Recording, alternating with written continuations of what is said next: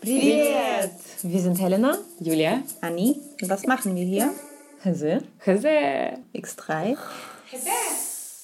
Unser verbindendes Element ist, dass wir alle drei aus der ehemaligen Sowjetunion kommen. Wir erzählen unsere Geschichten und die Geschichten anderer, fragen uns, wie es war, nach Deutschland zu kommen. Hier ein Leben aufzubauen. Und was jetzt eigentlich abgeht. Hallo in den kalten Dezember hinaus. Wir sind jetzt mit unserer letzten Folge für diese Staffel. Wer hätte das gedacht? Es sind schon äh, fast zwei Jahre um, seit wir gestartet sind. Im Januar werden es zwei Jahre. Aber was ist denn heute unsere, unser Thema eigentlich? Ne? Äh, Zerfall der Sowjetunion. 30 Jahre. Eigentlich wurde das schon das ganze Jahr über, ich weiß gar nicht, äh, gefeiert oder betrauert. Ich glaube, je nachdem, aus welcher Sicht haben das die Leute halt einfach betrachtet. 30 Jahre später. Ich glaube aber trotzdem, dass es in Deutschland ein bisschen zu kurz gekommen ist. Mm, Ich habe zwar ein paar Dokus gesehen, ähm, irgendwo weiß ich nicht, auf Arte oder so, aber an sich ist dieses Thema ja doch so im Schatten. Und äh, gefühlt ist auch das Wissen, was man darum hat, äh, im Schatten. Äh, vor allen Dingen aus deutscher Sicht. Und ganz spannend ist die Sicht aus ostdeutscher Sicht, weil da hat man noch weniger mh, Wissen drüber.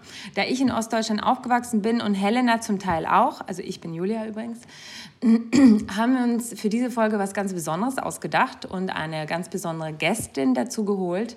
Und zwar jemanden, der ähm, zu Sowjet, noch Sowjetzeiten schon in die DDR gekommen ist und ähm, die DDR aber nach dem Zerfall der Sowjetunion sogar also nicht verlassen hat. Also es ist eine ganz besondere Perspektive, da gibt es nur ganz wenige Menschen von. Ähm, und alles hängt natürlich mit der Roten Armee zusammen, die zu ähm, Sowjet- und DDR-Zeiten in Ostdeutschland stationiert war. Also da wollen wir jetzt auch gar keine große Doku draus machen, sondern eher einen Erfahrungsaustausch. Aber zu DDR-Zeiten waren durchschnittlich, äh, ich weiß nicht, ob ihr das wisst, ca. 500.000 ähm, ja, Armeeangehörige stationiert. Also das ist schon eine ziemlich beträchtliche Zahl, eine halbe Mille. Also mal mehr, mal weniger, aber so durchschnittlich äh, eine halbe Million ja, aus der sogenannten Roten Armee. Sie wurden ganz ja, unterschiedlich äh, benannt. Sie wurden genannt äh, die Freunde oder die Besatzer, je nach welcher Perspektive, die Befreier oder einfach nur die Russen. Ähm, obwohl natürlich nicht alle Russen waren. Wie wir wissen, die Sowjetunion bestand aus 15 Staaten, die dann äh, in diesem, äh, am 25. Dezember 91 zerfielen. Genau, die Rote Armee interessanterweise blieb aber noch bis 94 und wurde erst 94 ganz abgezogen. Also das war so ein ganzer Akt, diese halbe Million Menschen aus der DDR raus oder zurückzuholen. Genau, aber was wir betrachten wollen, ist eigentlich, wie war das so? Wie war das ähm, als äh, ja, Zivilangehörige, weil das war unsere Gästin, in der DDR zu leben und eigentlich so in diesen Garnisonsstädtchen äh, der Roten Armee. Und wir heißen willkommen Irina Boxler. Und äh, also nur, dass ihr euch nicht wundert, es ist nicht, also es ist keine, also es ist nicht meine Mutter. Meine Mutter heißt tatsächlich auch Irina Boxler. Und ich habe Irina auch noch nie in meinem Leben getroffen, ähm, außer jetzt äh, über Skype. Aber ja, wir sind irgendwie über 3000 Millionen Ecken auf jeden Fall verwandt, aber wir wissen gar nicht so richtig wie. Aber das ist eine andere Geschichte. Hallo Irina erstmal. Herzlich willkommen. Herzlich willkommen. Ja, hallo. Ich heiße Irina Boxler wirklich, aber Boxler äh, heiraten. Ich bin Serova ge geboren. Mein Mädchenname Serova, auch sehr berühmter Name. Gab es auch äh, ein Schriftsteller und Maler auch ähm, aus damaliger Sowjetunion. Naja, das ist egal. Ich weiß nicht, wie habt ihr ähm, Gespräch geplant? Ich dachte, stellt ihr mir Fragen oder ich erzähle fließend Deutsch meine Lebensgeschichte. Natürlich äh, finde ich ähm, sie nicht so spannend, äh, irgendwie einsartig, manchmal aufregend. Ich habe viele ähm, Ereignisse in meinem Leben erlebt. Zum Beispiel mit 25 bin ich als Zivilistin ins Ausland gegangen. Im Dezember von Weihnachten 1988 kam ich in die DDR nach Dresden, um in die sowjetische Militäreinheiten als Schneiderin in Offiziersuniform zu arbeiten. Gab es sowas? Wow. Ja. Wow. Übrigens, zum gleichen Zeit wie Putin in Dresden war. Aber wir haben uns nicht getroffen, leider. Und nicht Bist du dir sicher? Im gleichen Zeit war ich in Dresden. Wow. Und, Aber bist du dir ähm, sicher? Vielleicht habe ich ihn auch gesehen, weil viele Offiziere kamen äh, zu uns im ähm, Atelier. Hieß auch Atelier für General und Offizier. Hoch, äh, Atelier для офицеров. Ага. Ja, cool. Мы шили форму для генералов, для высокий äh, Status офицеров. Ну, wollte Die ich auch so hochrangigen. sagen über Putin. er war hier bis 88, 89, glaube ich, dann äh, nach Russland gegangen. Und ich durfte noch ein bisschen länger bleiben. Aber wie bist du, wie hat man dich angesprochen? Wie wurde man Zivilistin? Ja, das war auch äh, Zufall. Wir äh, wollten mit meiner Freundin ähm, irgendwie Aufregung in unserem Leben. Und äh, haben wir natürlich gehört, gibt es solche Möglichkeiten, äh, Ausland arbeiten, äh, so zum Beispiel in Mongolei oder Afghanistan oder in Europa, wo äh, unsere Armee stationiert, so wie in Polen, Tschechoslowakei damals, äh, Ungarn, glaube ich, so viele Städte und, und DDR natürlich. Und wir sind äh, ins, wie heißt das, äh, Amt, so Militäramt oder Военкомат по-русски. Äh, gegangen, einfach fragen, gibt es sowas oder nie, welche Spezialisten brauchen dort. Und äh, meine Freundin war Ingenieurin und ich Schneiderin von Beruf. Ich habe schon ein paar Jahre im Modeatelier gearbeitet. Und da haben wir gefragt, Antrag gestellt und ging so schnell. Die haben ge äh, gesagt, ja, wir brauchen immer Spezialisten, so wie im medizinischen Bereich, Verkäuferin und Schneiderin natürlich auch. Und meine Freundin hat ein bisschen Pech gehabt, weil im Angebot war nur Mongolei für Ingenieure. Sie hat gesagt, nach Mongolei gehe ich nicht. Wie gesagt, da ging alles so schnell.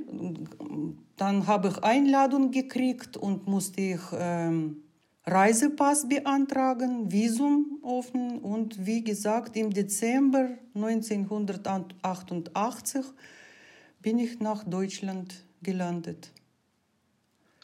Ja, Okay. Übrigens, ähm, so für mich war so eine Art Abenteuer. Ich wusste nicht, was erwartet mich hier in Deutschland. Wie alt waren Sie da? 25, 25. Mhm. ja.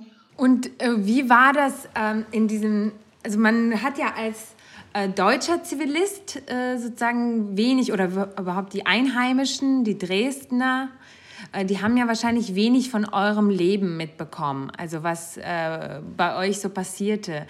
Wie, wie lief das ab? Wie, wurdet, wie wart ihr als Zivilisten untergebracht und wie waren, wie waren die Soldaten untergebracht? Wart ihr nah aneinander oder getrennt?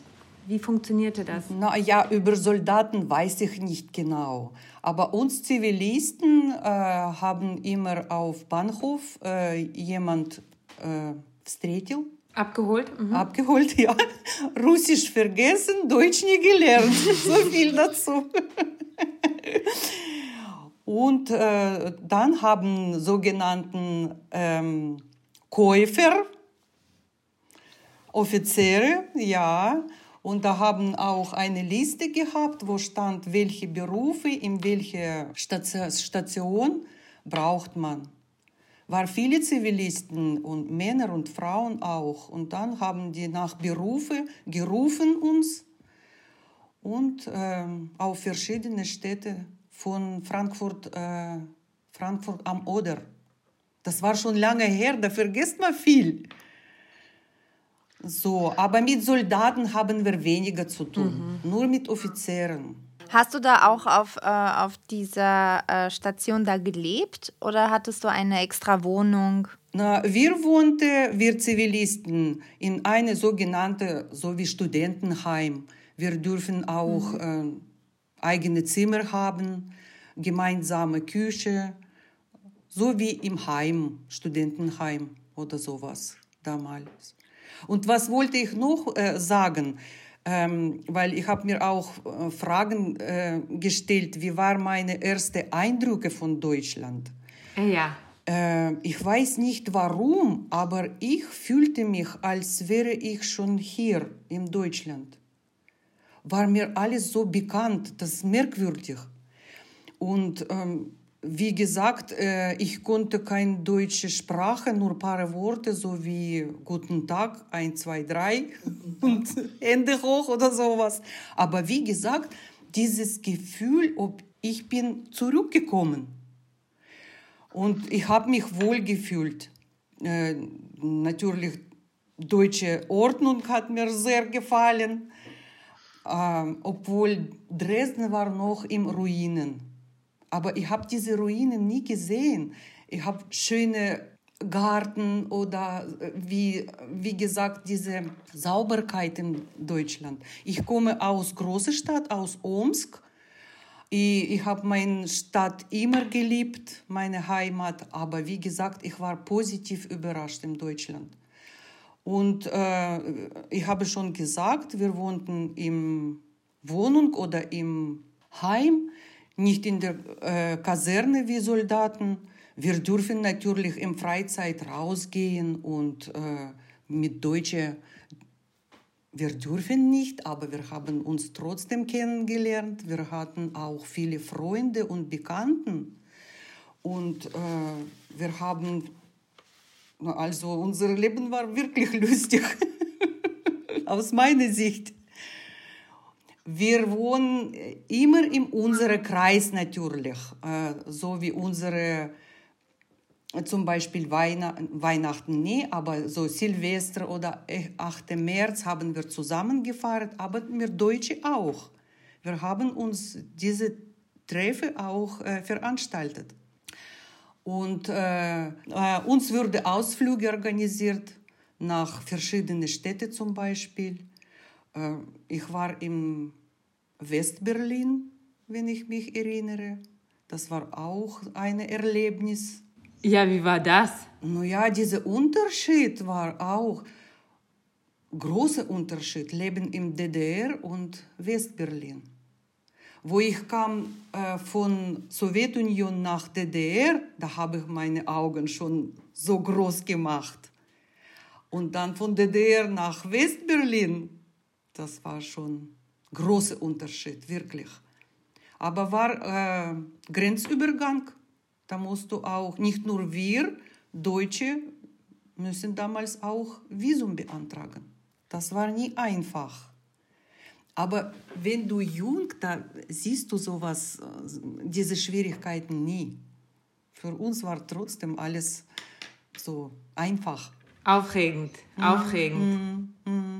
Ich durfte natürlich Mauer sehen in Berlin und ich war, wie man sagt, Zeuge des Falls der Berliner Mauer im Jahr 89 auch.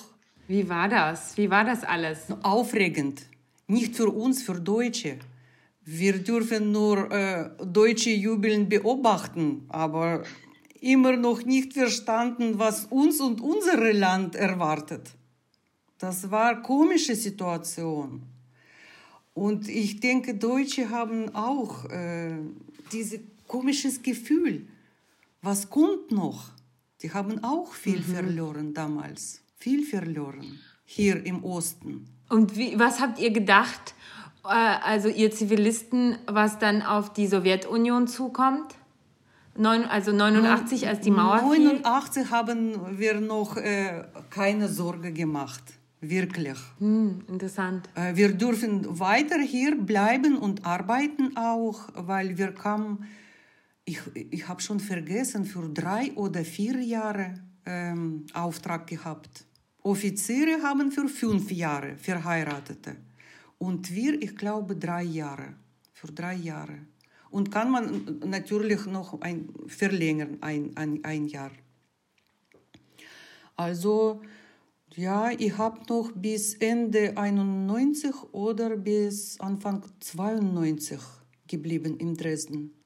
Noch im, okay. No. Okay, aber so jetzt ganz kurz, bevor wir zu der äh, ganz spannenden Sache kommen, wie du denn hier überhaupt geblieben bist, wollen wir noch ganz kurz andere. Ich habe noch viele Fragen. Und zwar wie war das, das Verhältnis zu den Deutschen? Du hast ja gesagt, ihr hattet äh, auch Freunde, sozusagen deutsche Freunde und Bekannte. Ja, wir, wir dürfen auch äh, Deutsche besuchen zu Hause. Und hattet ihr, gab es da Leute, die, weiß ich nicht, die zusammen waren mit Deutschen? Gab es da Liebesbeziehungen mit äh, Einheimischen? Gab's so, gab's sowas auch. Okay, und das war kein Problem. In meinem Bekanntenkreis äh, waren nur Freunde.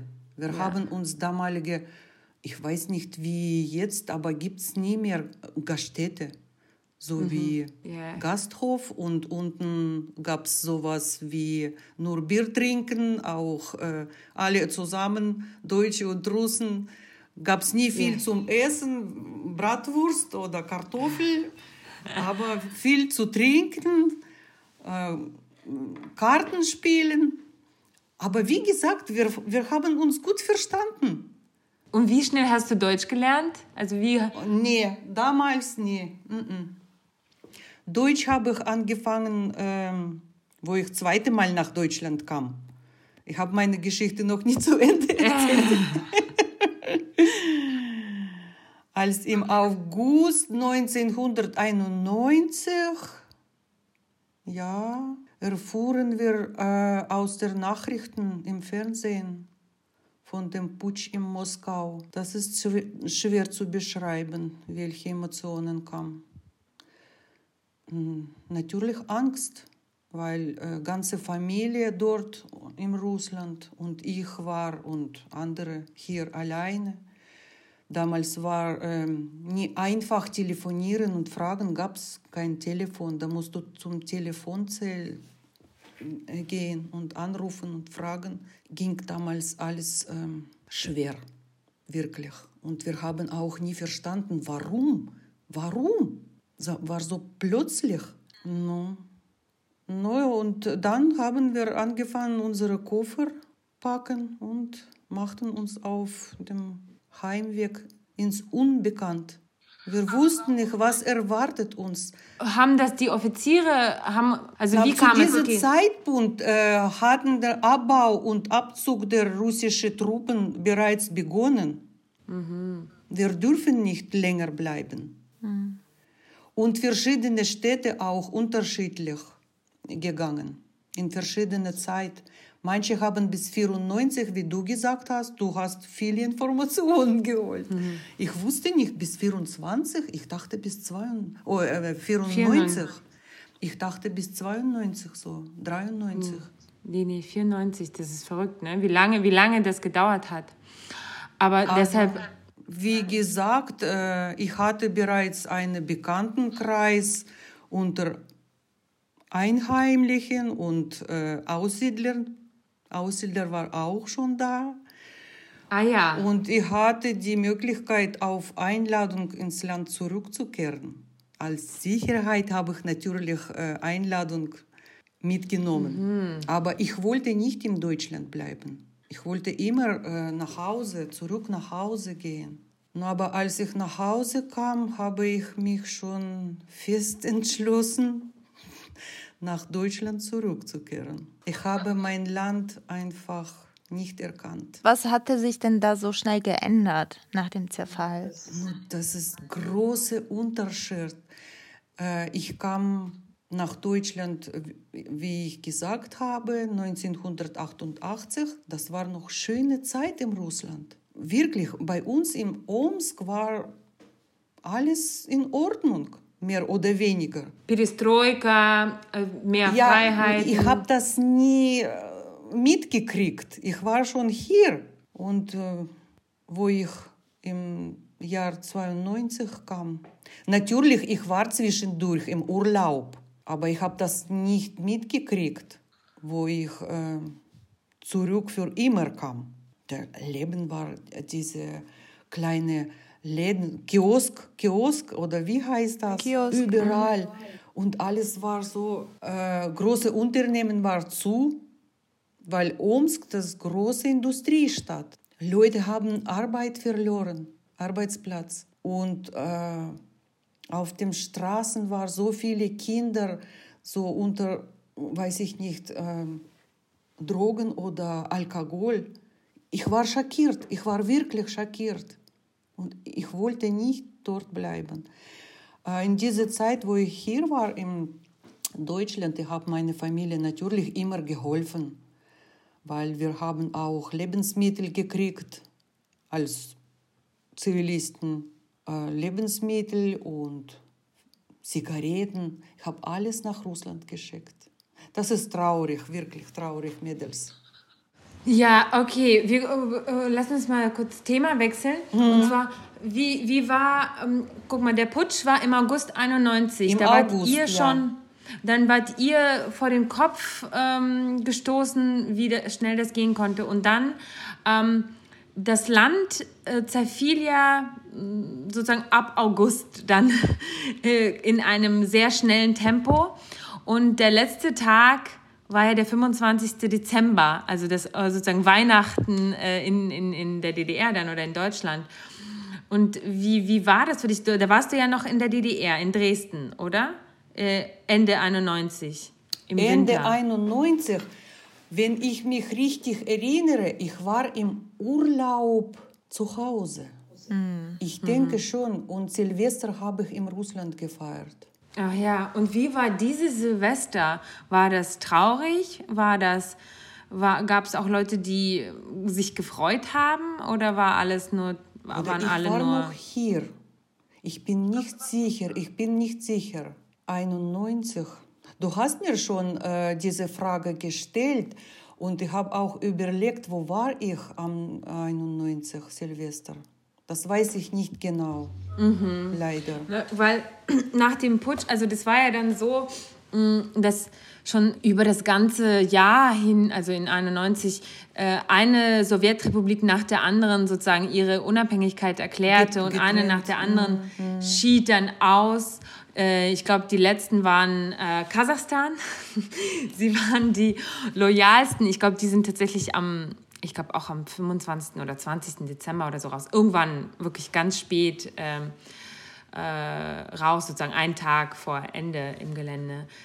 Und ich, ich würde halt gerne wissen, wie das war, wenn dann, äh, wie dann dieses Silvester, Silvester ist ja für uns so ein Familienfeiertag, nachdem halt dieses äh, fast 70 äh, Jahre bestand die Sowjetunion und äh, mehrere Generationen durchlebten diese, ja, diese Staatsform in verschiedensten Ausprägungen. Wie war das Silvester und diese, äh, dieses Feiern? Ich würde das gerne, ja, ich würde das gerne nachvollziehen können. Aber du weißt es selber, du warst ja zwischen den Welten. Ich ne? war äh, bestimmt hier, weil äh, sowas äh, wahrscheinlich äh, lange im Kopf geblieben.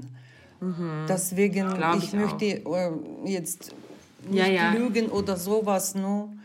Wie gesagt, äh, wo ich äh, zurückkam, ähm, ich bin nicht lange zu Hause geblieben.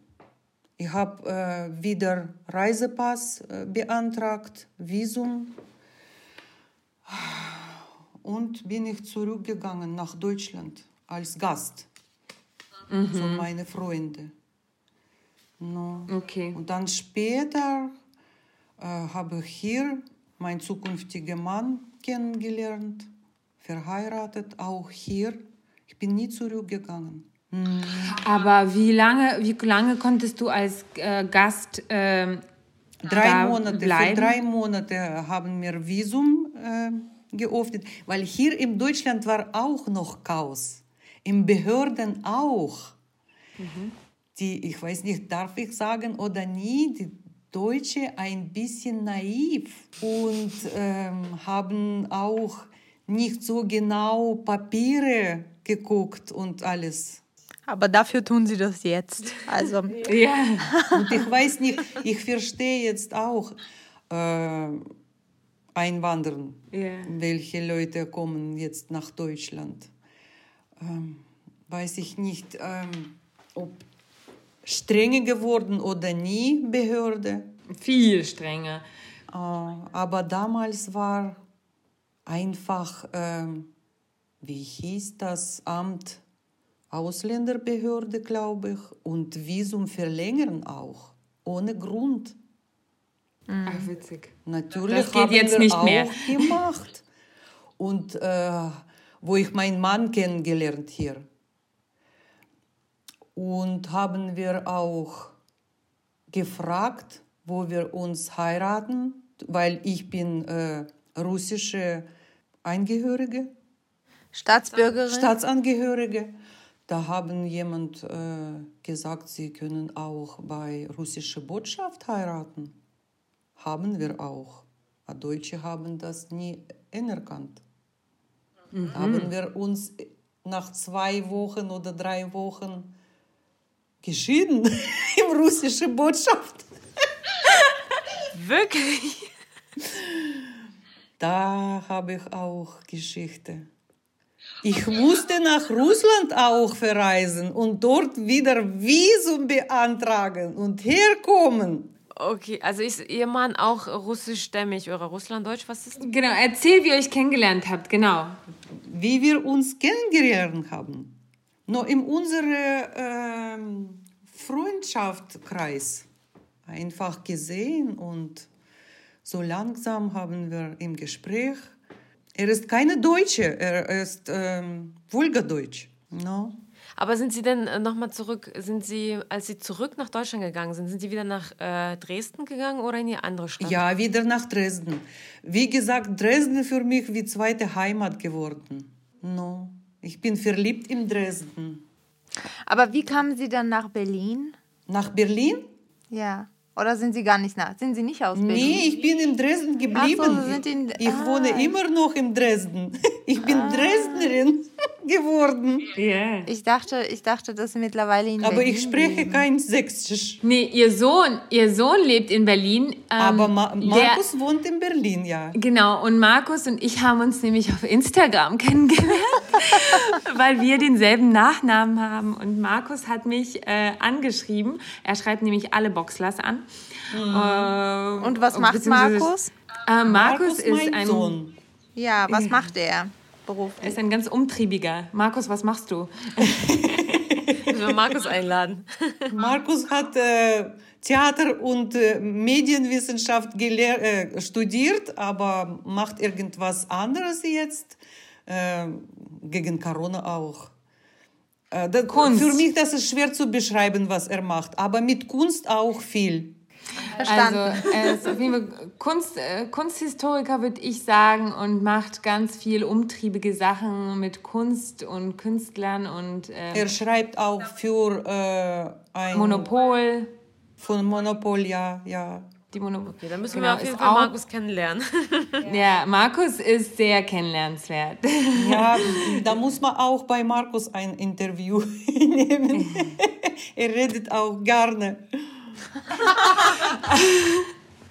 Hast du gehört, Markus? Markus, deine Mama Genau. sagt, du bist eine Laberbacke. Nein, okay, aber es ist super spannend, wenn du beschreibst, wie, wie, wie verrückt diese Zeit, Zeiten eigentlich waren. Auch für, also für in der Sowjetunion sowieso. Das ganze Land steht Kopf, alles ist im Zerfall, also deshalb wirklich Zerfall. Ähm, Du sagst, du kommst dahin, die Menschen sind ja auch halt umgeben von Zerfall. Und ich meine, es gibt ja auch nicht umsonst diese verlorene Generation, wenn du davon Ja, redest. da, dass das, das Kinder, stimmt. Verlorene Generation, das ist richtig diese, gesagt. diese Kinder und so, ne? Also das, das, dazu können wir ja irgendwann mal eine Folge machen, weil das ist ein stehender Begriff. Mhm. Ähm, Das können wir jetzt hier nur kurz anschneiden. Aber ähm, dann zurück in der DDR, äh, in der DDR, in der BRD ist alles auch noch durcheinander, weil Wirklich, da auch ein, ja, das ein war auch System, durcheinander. weil da auch ein System, auch ein langes, äh, lang bestehendes ähm, äh, Staatssystem auch zerfallen war, beziehungsweise auch noch, ja, ich sag mal, bewusst zum ähm, bewusst manche Sachen zertreten wurden Ja, seitens ja, der B ja. BRD. Viele haben auch ihren Job verloren. Genau. Erzähl mal, wie da die, die Leute drauf waren. Und Naja, äh, weißt du, ich habe nie so viel zu tun mit Leuten, äh, welche Job verloren haben. Äh, bloß von Erzählen, von äh, Hören von anderen. Aber selber habe ich nie erlebt sowas. Aber wie waren die Rotarmisten? Also wie waren die drauf? Weil ich habe nur so Dokus gesehen und sie waren halt auch alle so ahnungslos, was auf sie zukommt in der Natürlich, Heimat. natürlich. Viele waren auch obdachlos, weil sie ja mit Familien Jahre in, in, in der DDR gelebt haben und sie hatten überhaupt gar keinen... Ähm, gar keine Wohnungen in Russland und äh, sind zurückgekehrt ins, ja, ins Nichts. Na, In meinem Bekanntenkreis äh, äh, haben äh, nicht so schwer gehabt. Natürlich, die, die haben hier sehr gut gehabt. Doppelte Einkommen, hier äh, damalige D-Mark gekriegt und im äh, Russland noch Ostmark. Rubel gekriegt. Die haben nicht schlecht gehabt. Und Wohnungen haben fast alle. Plus Soldaten müssten sowieso nach Hause gehen. No. Na gut, okay. Und Okay, aber wie, wie, wie war das, wie war der ganze Verlauf für dich von Deutschland aus, das Ganze so, diesen ganzen Zerfall weiterhin zu beobachten? Wie, wie, ha- wie hast du das mitbekommen? Hat dich das, hat dich das selbst betroffen gemacht? Oder wie konntest du damit umgehen? Gott sei Dank mich nicht, aber meine Familie. Meine Familie. Und wie gesagt, ich habe nur, nur, ich weiß nicht, ich sage immer Gott sei Dank, ich war in dieser Zeit hier in Deutschland. Hier war trotzdem uns besser, ging besser Ja, als in wirtschaftlich. äh, Russland. Wirtschaftlich. Aber wie war es emotional für dich? No, emotional war schwer, sehr schwer, weil so viel Kontakt haben wir nie. Nur schreiben oder ab und zu einmal äh, im Monat vielleicht telefonieren und fragen. Und du hast ja auch gesagt, dein Mann ist ähm, Russlanddeutscher. Und wie war das, als die ersten Russlanddeutschen so in, weil ab, ab den, ich sag mal, ab 89, 90 und spätestens ab 91 kamen immer mehr Russland- und Wolgadeutsche.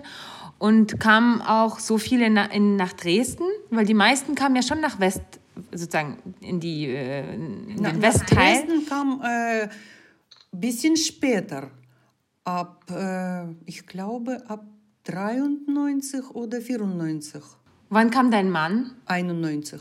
Auch, er war auch einer noch der DDR-Zeit. Ach ja, und Die haben das? noch Einladung äh, aus DDR. Ach ja, Mhm. witzig. Das war sehr selten. Wie, wie, warum, wie hat das geklappt? Warum waren Sie so früh? No, hier war äh, seine Schwester, glaube ich, schon Mhm. in Dresden. Ja, das ist auch selten. Also ich kenne zum Beispiel niemanden, der schon in der DDR hier war. Das ist auch eine sehr seltene Geschichte. Na, meistens kommen hier aus ähm, Georgien, glaube ich. Deutsche aus äh, Kaukasen. Wie gesagt, ich, ich, ich bin selber so Russe.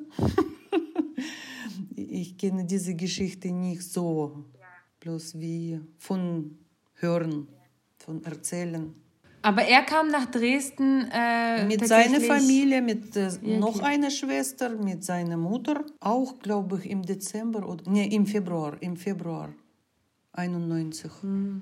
Ah ja, ah ja, interessant. Genau nach dieser ganzen Geschichte in Russland und Kasachstan. Weil er kommt aus Kasachstan. Ah ja, ah ja, auch. Aber wie gesagt, wir haben trotzdem, weil wir waren jung, mit 25, da überlegst du was weiter und du gibst dir Mühe, äh, aus deinem Leben was Schönes machen. Versteht ihr mir? Na klar, aber bist du jemals nach Omsk wieder äh, zurückgegangen? Ja, erste Jahre, äh, jeder Urlaub, ja. Mm, und dann Jahr immer auch? seltener und seltener. Mm. Warum? Warum? Na ja, wegen Arbeit und wegen äh, Zeit auch. Was hast du denn gearbeitet? Ich habe gehört, du hast von Markus, habe ich gehört, du hast in der Semper Oper gearbeitet. Und verschiedene verschiedene äh, Jobs habe ich angenommen. Ja, ich wollte immer in meinem Beruf weiterarbeiten, aber irgendwie nie geklappt. Wie gesagt, wegen Sprache. Und dann plötzlich äh, habe ich äh, im Semper Oper als Ankleiderin. Ich durfte äh, Sänger und äh, aus unserer Balletttänzer anziehen, von Vorstellung alles vorbereiten auch. Und ähm, im Semperoper war damals noch äh, Direktor von Ballett, auch unsere Derivianko, aber Namen habe ich vergessen. Ach, ja, im okay. Semperoper und äh, in verschiedenen Änderungsschneiderei, aber letzte Jahre im Kindergarten wo ich ein bisschen mehr Sprache gelernt habe, durfte ich auch im Kindergarten arbeiten. Aber letzte paar Jahre bin ich zu Hause. Wegen gesundheitlicher Probleme habe ich meinen Job verloren. Aber wie, du hast ja gesagt in der Semperoper, du hast gerade gesagt, dass es da ein un, unser, unser Dirigent war oder unser nee, nee, Direktor im Ballett, war? im Ballett. Dir, Ach so. Direktor oder wie heißt der? Choreograf. Intendant, Intendant. Nein, nein, nein, Oder Intendant im Semperoper was anderes. Okay, no. und aha, dann, dann der Choreograf. Das war eine schöne Zeit auch. Markus durfte auch viele Vorstellungen sehen. Das hat er erzählt, nämlich. Für Mitarbeiter war äh, natürlich günstiger, alle äh, Premiere sehen. Mhm, no. yeah. Und äh, damals äh, viele klassische Stück haben die rausgestellt. War interessant. Ja, das hört sich so an. Und du bist ja sozusagen dann ich in deinem dort, Beruf. Äh, damals noch äh, unsere äh, Sängerin na, aus Ukraine, sehr berühmt. Wer sagt mir jetzt? Anna, Tre Anna Netrebka habe ich kennengelernt, persönlich. Ich durfte sie anziehen. ich durfte sie, sie ist ganz nett, ganz nett. Wieso konnte sie sich selbst nicht anziehen? Viele Schauspieler, deutsche Schauspieler dort habe ich auch getroffen. Ja, ah, irgendwie mein Leben wirklich ein, einsartig. ja, äh, ja ich würde schon sagen, dass es einzigartig ist. Du hast so viele Punkte erwähnt, wo ich noch nie jemanden getroffen habe, der also die alle auch noch vereint. Also ich habe noch nicht mal jemanden getroffen, der schon in der DDR da war. Und mhm. dann hast du noch diesen Mann. Der Mann hat ja auch was Einzigartiges. Und ja, ich finde es schon sehr ähm, bemerkenswert. Und deshalb haben wir ähm, ja auch sozusagen das Gespräch mit dir gesucht, weil solche Geschichten ungehört sind. Das weiß niemand. Also alles, was du hier erzählst, ist, äh, ist sozusagen neu. Ich meine, mich würden so viele Details interessieren, aber keine Ahnung, wie war weiß ich nicht, wie war die Versorgung ne, vor dem Zusammenbruch der äh, Sowjetunion und nach dem Zusammenbruch? Du hast ja gesagt, du hast Essen bekommen. Ähm, wurde das weniger? Oder also ich, ich habe so viele Fragen. Ich glaub, nicht ähm, Essen, äh, Lebensmittel haben wir so, wie zum Beispiel mhm. Äh, Zucker oder äh, Nudeln oder sowas im Paket. Mhm. Ja, haben wir jeden Monat gekriegt. Aber wenn du alleine du isst, so, so viel nicht. Wir haben gesammelt und nach Russland für unsere Eltern geschickt. So was ja. Geschichte. Und nach dem Zusammenbruch der Sowjetunion, ähm, genau, nee, du warst ja nicht mehr da, ne? Du warst ja nicht ja, mehr bis Zivilistin. 92 noch da. Ach so. Ja. Und habt ihr dann weniger bekommen oder nein, habt ihr noch? Nein, äh, immer so wie mhm. früher. Ja, Deswegen äh, haben wir auch unsere Familien geholfen. Mhm. Weil, so wie ich recherchiert habe, äh, musste, musste die DDR ziemlich viel Geld zahlen für die Rote Armee. Das weiß ich, ich nicht. Das weiß doch, ich nicht. Das waren, das waren glaube ich, ähm, äh, ich glaube, 12 Millionen Ostmark oder so im Jahr, was ziemlich viel ist für diese Planwirtschaft. Ob das stimmt oder nie, ich kann nicht sagen. Genau, nee, nee, ich, das habe ich recherchiert wo, äh, woanders. Ähm, deshalb, also, aber deshalb, es gibt so aus deutscher Sicht gibt es total ähm, interessante Dokumentationen mm, darüber. Mm. Die gehen aber meistens über so Verbrechen der Sowjetsoldaten und so weiter. Also wirklich, äh, ich meine, das ist ein großer Punkt natürlich, aber es ist einer der vielen Punkte. Und ähm, so wie ich verstanden habe, waren, haben die Soldaten wirklich kein, kein lustiges Leben gehabt. Ähm, aber wie du sagst, die Zivilisten und ja, Offiziere, die hatten halt natürlich ein vollwertiges und wahrscheinlich sogar ein, ja, wie du sagst, aufregendes sozusagen Auslands-Expat-Leben. Wart ihr eigentlich Expats in der DDR? Also Expat, Expate?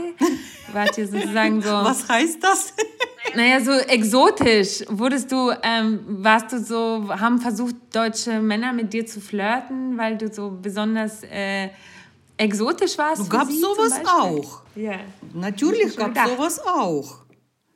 Ja. No. Aber wie gesagt, wir waren trotzdem unter uns. Mhm. Meistens wir waren unter uns. Wie würdest du sagen, sozusagen, wie bist du Dresdnerin geworden? Du hast ja gesagt, okay, erst war ich die Russin, die da hingekommen ist, ähm, die Zivilistin, ähm, dann warst du so Touristin, ja, äh, ja, Besucherin.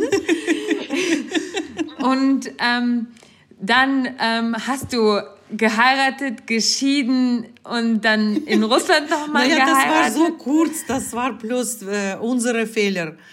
Ähm, nicht andere hören, äh, lieber im Amt yeah. gehen und fragen, wie am besten machen. Ja. Das war unser Fehler.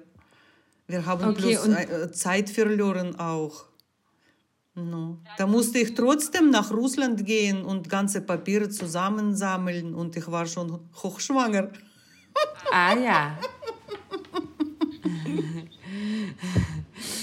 und, äh, und dann wurdest du Frau von einem Russlanddeutschen, der in die DDR eingewandert ist. Okay, und wann wurdet ihr, wann würdest du sagen, wurdest du gefühlt Dresdnerin? Wann kam dieser Punkt? Äh, Jula, äh, ich sage, ich bin Dresdnerin geworden, aber trotzdem weißt du, wenn ich hier, manchmal kommen diese Gefühle, ich bin so nicht zu Hause im Aufführungszeichen, weißt du? Mhm. Ich bin zu Hause bei mir hier zu Hause, in meiner Wohnung. Aber ich verstehe mich sehr gut mit Deutsch. Ich habe auch viele Freunde, äh, Arbeitskollegen damalige. Äh, wir bleiben immer noch im Kontakt und wir treffen uns ab und zu. Aber trotzdem Mentalität. Ich bin Russe. Mhm. Ich bin Russe. Aber wenn ich nach anderen nach Hause in Russland komme, dort habe ich auch dieses Gefühl, ich bin nicht zu Hause. Ich weiß nicht, wo mein Zuhause in Wirklichkeit. Ich bin Vielleicht zu Hause, ist Dresden wo ich dein bin. Zuhause. Weißt du, ich denke, ich bin Dresdnerin. Aber ob das Deutsche nehmen mich auch so, weiß ich nicht. Ist dir das ich wichtig? unterhalte mich gerne mit Leuten. Ich komme so schnell im Gespräch. Hm, ich habe keine Probleme mit Deutschen. Aber ist dir das wichtig, ob Deutsche dich annehmen oder nicht? Oh, das ist schwer zu sagen. Ich denke schon. Und warum? Schon. Was gibt dir das, wenn, wenn ein Deutscher zu dir sagt, okay, ja, Dresden ist dein Zuhause? Diese Herzlichkeiten, weil in meinem Freundekreis und Bekanntenkreis äh, schon freundliche Leute. Aber manchmal gibt es solche äh, Situationen, wo im, im Amt zum Beispiel, wenn du einmal sagst und zweimal und dann fragen dich immer noch, wie bitte? Was haben sie gesagt? Dann fühlst du dich nie wohl. Deswegen haben wir mit Julia auch gesprochen. Ich sagte, nee, Interview mit mir, weil so gut spreche ich nicht Deutsch. Nein, du, du beweist Aber wie gesagt, im, im Russland, wenn ich im Russland komme und ich sehe auch äh, unsere Landsleute äh, so grob gesprochen und auch nicht so freundlich mit dir, da denkst du auch, äh, hallo, ich komme auch von hier. Das ist, Aber war das zu Sowjetzeiten anders? Waren die Menschen netter ich miteinander? denke schon, ich denke schon. Genauso wie hier im DDR waren Leute auch ähm, so Zusammenhalt. Nicht so bei Kapitalismus alle so, ich bin wichtig. Mit Ellenbogen alle weg. Meinst du, Ostdeutsche und Westdeutsche unterscheiden sich? Ich habe nie viel mit äh, Westdeutsche zu tun. Meistens mit Ost Ostdeutsche. Mit Westdeutsche habe ich wirklich, nee. Und mit Westdeutschen, Russlanddeutschen? Ja, die sagen zu uns immer noch, ach, er kommt aus DDR. Es ist so, es ist so. Ja, ich, kann weiß es nicht, auch in ob meiner ihr habt schon Familie. erlebt, aber wir. Wer Ja, es uns ist so. kommen nach Dresden äh, uns besuchen äh, und ähm, im Museum oder wie gesagt im Theater gehen, ja, aber alles andere, oh na ja, das ist noch immer noch DDR. Interessant, oder? Sehr interessant. Ja, wir sind auch sozusagen die Ossis in unserer Familie. Genau. Die einzigen. Alle anderen sind in Augsburg und haben da ihre, weiß ich nicht, süddeutsche Vita. Und wir haben Aus- halt unsere äh, um, Ost, äh, ich weiß nicht, unsere Ostparty hier. auch, äh, aber ja, ich, ähm, da, dazu wollten wir ja auch schon lange eine ja, Spezialfolge machen. Das ist ja irgendwie noch ein Subthema im Thema, aber voll gute Frage, Helena. Ich frage Weil mich es- immer, warum sagen die, ach ja, ihr kommt aus DDR. DDR gibt's nicht mehr. Schon lange. Ich finde es sehr interessant, weil meine Eltern leben ja im äh, westdeutschen Teil Deutschlands. und ähm, mein, gut, meine Oma und äh, meine Tante und meine Onkel, die leben übrigens in der Nähe von Dresden.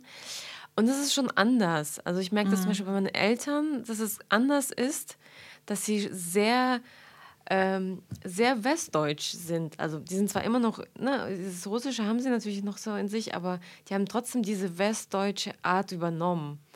Und das spiegelt sich sowohl im Leben als auch im Verhalten halt wieder. Das merke ich halt total. Und das finde ich sehr interessant, mir das zu, zu vergleichen. Aber zum Beispiel? Ähm, also meine Eltern hatten sehr lange zum Beispiel einen Glastisch gehabt im Wohnzimmer. Ich finde, dass so Glastische im Wohnzimmer sind so ein richtig westdeutsches Ding. Ja. Voll. Meine Eltern haben ja auch einen Glastisch jetzt. Ja, haben die. In Ostdeutschland. In. Ostdeutschland. Ja, so, so ganz banal. Es sind manchmal so ganz banale kleine Dinge, aber es ist so, ähm, ja, oder Hast du den Glastisch verbannt? ja. es, war, es hat länger gedauert. Irgendwann mal haben das irgendwie von sich aus, glaube ich, auch so ein bisschen eingesehen, wie unpraktisch das auch ist. auch dieses Praktische, ne? Das ist auch so ein, ein ganz, grundsätzlich ein deutsches äh, äh, Phänomen. Aber äh, da ist im, im Westdeutschen ist es noch krass. Es muss alles super praktisch sein. Ja, es ist, zeichnet sich in Kleinigkeiten wieder. Ah, da fällt mir ein, in dem russlanddeutschen Teil meiner Familie, da gibt es auch so praktische Elemente. Zum Beispiel Tupperware gehört äh, so alles in Tupperware. So, es gibt die- für die, die, die Tupperware wird für alles benutzt, ja. Und es gibt, äh, ich glaube, das ganze Leben wird durch die Tupperware organisiert. Das ist sehr interessant. Das stimmt. Ich habe nämlich aus meiner westdeutschen Zeit ein Tupperwarenmesser noch da. Das ist die einzige Tupperwa- Tupperwarenmesser. Habe ich tatsächlich da. Wahnsinn. Ja, das stimmt. Tupperwaren. Das, ich glaube, ich war sogar auf Tupperwaren-Partys. Ah, schlimm. Was? Ja. Wirklich? Ja, pf, ja. Wir lassen mal Thema. Uninteressant. Ja. Aber ja, ihre Irina hat ja wahrscheinlich alles, alles mitgemacht. Irgendwie dieses DDR, dann, also Sowjetunion, DDR, dann den Zerfall der Sowjetunion, dann den Zerfall der DDR oder andersrum, den Zerfall Ja. der DDR, dann den Zerfall Ja. der Sowjetunion. Und jetzt, BRD, ist Dresden ein, äh, ist Dresden das Herz der BRD? Kann man Dresden als BRD betrachten? Ich habe ja in Dresden auch gelebt, mhm. tatsächlich. Drei hab Jahre ich schon gehört, Lebens. ja, von Markus. Ja, ja no. genau. Du also, hast hier studiert, oder? Ja, genau. Ich habe ich hab das studiert mal und Techno-Partys veranstaltet. So große, große Techno-Partys. Härter, schneller, lauter, wem, wem äh, das noch was sagt. Äh, das war äh, in den 2010er Jahren. Oh. Also auch schon, auch schon was her. Ja. Äh, genau. Äh, ich habe ja zu Markus gesagt, er war damals noch ein Baby. Nur ja. 2013 er ist auch äh, von zu Hause gegangen. Ah ja, ja dann ja. Da Vielleicht hätte er das schon kein Baby. na gut, na gut, na gut. Genau ja. in diese Zeit zur Party gegangen. Mhm. Siehst du? Vielleicht war er sogar da, weiß ich nicht. Mhm. Aber ja, ich habe noch viele andere Geschichten. Ich habe zum Beispiel mit dem Mann, ähm, also ich habe ja einen Mann, der der DDR geboren ist und seine Familie lebt ähm, sozusagen in, auf dem Gebiet der ehemaligen DDR in Sachsen-Anhalt. Und mit denen habe ich auch gesprochen, weil sie waren in der Nähe von, ähm, oder sie leben äh, da, wo früher eine große, ähm, ja auch, ich weiß gar nicht, wo viele Kasernen gab und ein Militärgelände, ein großes. Aber sozusagen gab es das ja überall in der DDR. Ich meine, es gibt so viele Plätze, die die Einheimischen ähm, ja erst nach dem Zerfall der Sowjetunion überhaupt betreten konnten, weil große Gebiete waren Militärübungsgelände oder da standen Kasernen und so weiter. Da, wo meine Eltern wohnen, bei Berlin, da war auch eine riesengroße Kaserne und Militärgelände. Und ähm, das ist, äh, also im Prinzip überall, wo jemand gewohnt hat, gab es sowas in der Nähe. Und das ist auch ein spannendes Phänomen, ne? dass da, und zum Teil stehen ja diese Gelände immer noch, ähm, also sind immer noch eingezäunt oder da gibt es immer noch diese Bauten. Ich bin als Kind auch in diesen ganzen Russenkasernen, die waren, das waren Ruinen, mhm. rumgeturnt. Wir haben da, weiß ich nicht, Wein getrunken und äh, keine Ahnung was. Und äh, Kerzen angezündet. und äh, ja, das hat so das Leben, begleitet, es begleitet eigentlich bis jetzt so das Leben. Ähm, es gibt jetzt, habe ich auch äh, gesehen in irgendeiner Doku, Jugendliche, die sich mit der Geschichte auseinandersetzen, dieser vergessenen Geschichte. Weil was ich auch super traurig finde, und da wollte ich dich auch fragen, der Abzug der Roten Armee, der 94 passierte, der passierte total leise, weil es sollte so eine große Abschlussparade geben, weil alle Alliierten sozusagen Truppen Berlin verließen, offiziell. Und es gab eine große ich Parade, glaube, aber die auch so kleine Parade, Jule. Ich habe sowas auch genau, aber gehört. Die, aber warte, warte. Die Russen durften nicht an der großen teilnehmen, weil die Amerikaner das nicht wollten. Und die, an der großen Parade waren alle außer den Russen und die Russen hatten eine kleine in Köpenick. Und die am Brandenburger Tor, da waren halt, weiß ich nicht, die Briten, die Franzosen, die Amerikaner und die Russen durften da nicht mit. Na, sowas habe ich nie erlebt, oh, Gott sei Dank. Das nee. war 94, ja, in Berlin. Und aber da, selbst als der Kalte Krieg eigentlich offiziell vorbei war, gab es, waren die Feindbilder noch so sehr ähm, ja, präsent, obwohl das Land schon in Trümmern lag. Ne? Also war tatsächlich gerade sozusagen im Zerfall oder im Neuaufbau auch. Ähm, ja, das fand ich so traurig eigentlich, weil das ist ja, die Rote Armee ist ja die sozusagen Befreierarmee gewesen. Ja, noch so viele Jahre. No? Ja, aber ja, es gibt viele Punkte, die äh, durch die oder Prismen, durch die man das betrachten kann. Ne? Für viele Leute, die in der DDR aufgewachsen sind, ja, war die Rote Armee auch angsteinflößend oder so. Ne? Die Soldaten, die dann lang marschierten an dem Bauernhaus von den Großeltern von Hans ähm, die, die, hatten immer so ein bisschen Angst. Die Mutter von Hans hat als kleines Mädchen immer gesagt bekommen, du darfst da nicht alleine in den Wald, weil da waren die Übungsgelände in der Nähe. Da sind die Russen. Also sozusagen, man hatte dann Angst vor ihnen gefühlt. Also natürlich, weil es auch Vorfälle gab, so viele Männer allein, Soldaten wurden, glaube ich, nicht gut behandelt, viele. Ähm, und da gab es auch Deserteure und so weiter. Es gibt ja auch wirklich äh, viele Akten, äh, die belegen, dass, ähm, also DDR-Akten, die dann irgendwelche Vorfälle mit russischen Soldaten belegen. Aber die wurden alle verschwiegen. Aber ja, allgemein ist diese Geschichte so verwoben, aber es gibt so wenig dazu in, in, in der Medienlandschaft. Ne? Und deine Geschichte, die gibt es also gar nicht. Nur meine Geschichte ganz positiv, weil genau. was du erzählst mir, das äh, schüttle ich auch mit Kopf. Genau. Wir und haben deshalb, sowas nie erlebt. Vielleicht, weißt du, im Jahr so 1953 bis äh, 57, diese Zeit habe ich gehört, war schwer. Mhm. Aber letzte Zeit, wo ich war hier stationiert. In den 80ern dann nicht mehr, ne, wahrscheinlich. Mhm. Das waren wahrscheinlich die Zeiten davor, ja, das kann gut sein. Diese ganzen äh, Dokus, die es dazu gibt, die gehen schon dann auch zurück. Die meisten, ich glaube, passierten schon in den so 60er, also 70er gab es auch noch was.